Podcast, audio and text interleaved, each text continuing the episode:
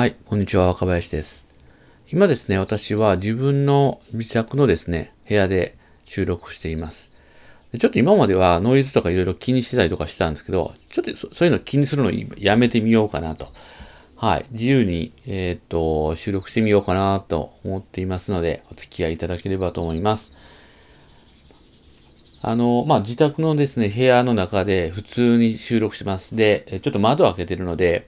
外の音とかも入ってくると思うんですが、あの、虫が鳴いてたりとかですね、鳥の声とか聞こえてくると思うので、まあ、そういうのも含めて楽しんでもらえたらいいかなと思います。で途中もしかするとですね、こうワンコが吠え出したりとか、え車の音だったりとか、近くにあの鉄道が走っているので、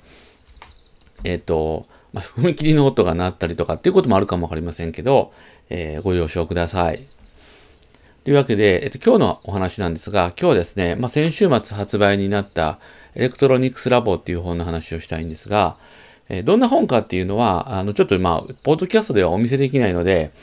えー、リンク先、ポッドキャストの方のページの方にリンクを置いておきますので、そちらのリンク先を見ていただきたいんですが、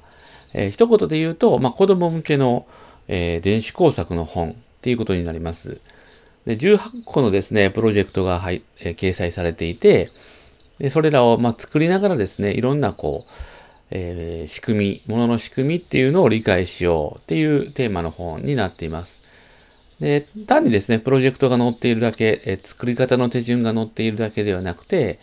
えー、最初の方には、まあ、道具の使い方であるとか、えプロジェクトのこの本の中で使っている部品の説明であるとかっていうのが載っているので、まあ、子供向けとは言いましたけど、えー、そんな小さな子供向けというよりはどちらかというと年齢層高めかなというふうには思っています。小学校の、まあ、高学年から、えー、そうですね、中学、高校、大人でも全然、あの、楽しんでいただけるんじゃないかなと思います。あの、電子工作とか、やったことないけど、ちょっとやってみたいなっていうふうに思っておられる大人の方には全然いいんじゃないかなっていうふうに思います。そういう内容の本になっています。でですね、まあ、あの、これ本ですね、あの、私はあの翻訳っていう形で関わらせていただいたんですね。えー、もともとはですね、DK っていうイギリスの出版社が出版した本をですね、まあ、当然英語なんですが、これをまあ日本語訳するということで、その日本語訳を担当させていただきました。で、英語の本をですね、日本語に翻訳するっていうと、なんかすごい英語できるんですね、みたいな、あの、いうふうに思われるんですけど、まあ、あの、できなくはないんですね。まあ、それなりにはできるんですけど、すんごいこうバリバリできるかっていうとそんなこともなくて、で、まあ、その、Google 翻訳とかそういうものも使いながら、辞書とかも当然使いながら翻訳していくわけなんですけれども、でも一番重要なのは、実はですね、英語の部分ではなくて日本語の部分なんですよね。で、英語で何て言っているのか、そこに何て書かれているのか、どういうことを示しているのかということは理解できても、それをですね、日本語に置き換えていくというか、まあ、日本語で読んだ、読んでおられる読者の方にどういうふうに書くとこう伝わるのか、みたいなところが非常に重要になってきて、そこが一番難しいです。例えば、物の名前一つとってもですね、英語でこう言われているものの名前と、日本語で言われているものの名前、日本語では何て表現するのか、一般的に何て呼ばれているのか、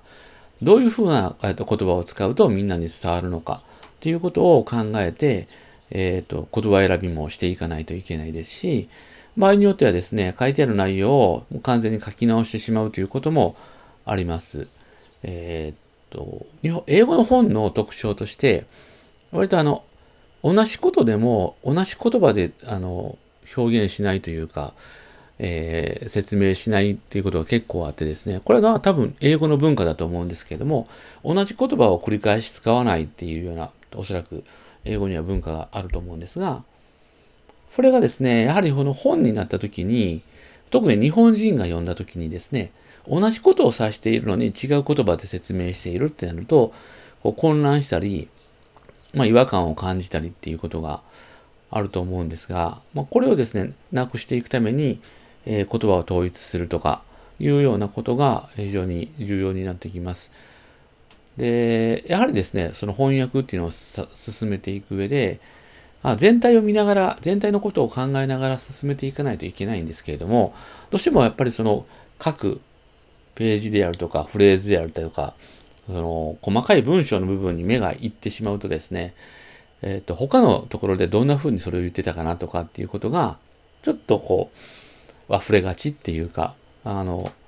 忘れてしまって、えっ、ー、と、まあ、最終的にこう全体を見たときには、表現がバラバラになっているっていうこともあってですね、ま、これを整えていくっていうのが非常に大変です。もちろんその部分は私一人ではできないので、編集の方の協力もいただいてというかですね、もう本当に今回編集の方にすごいご苦労をかけてですね、えー、整えていったっていうそんな本になっています。まあ今回ですね、この本、まあ、出したことにをきっかけにですね、ちょっと僕自身ももっと電子工作の世界入っていこうかなって思っています。もともとずっとね、僕は、あの、もともとはプロソフトウェアエンジニアなので、プログラミングの世界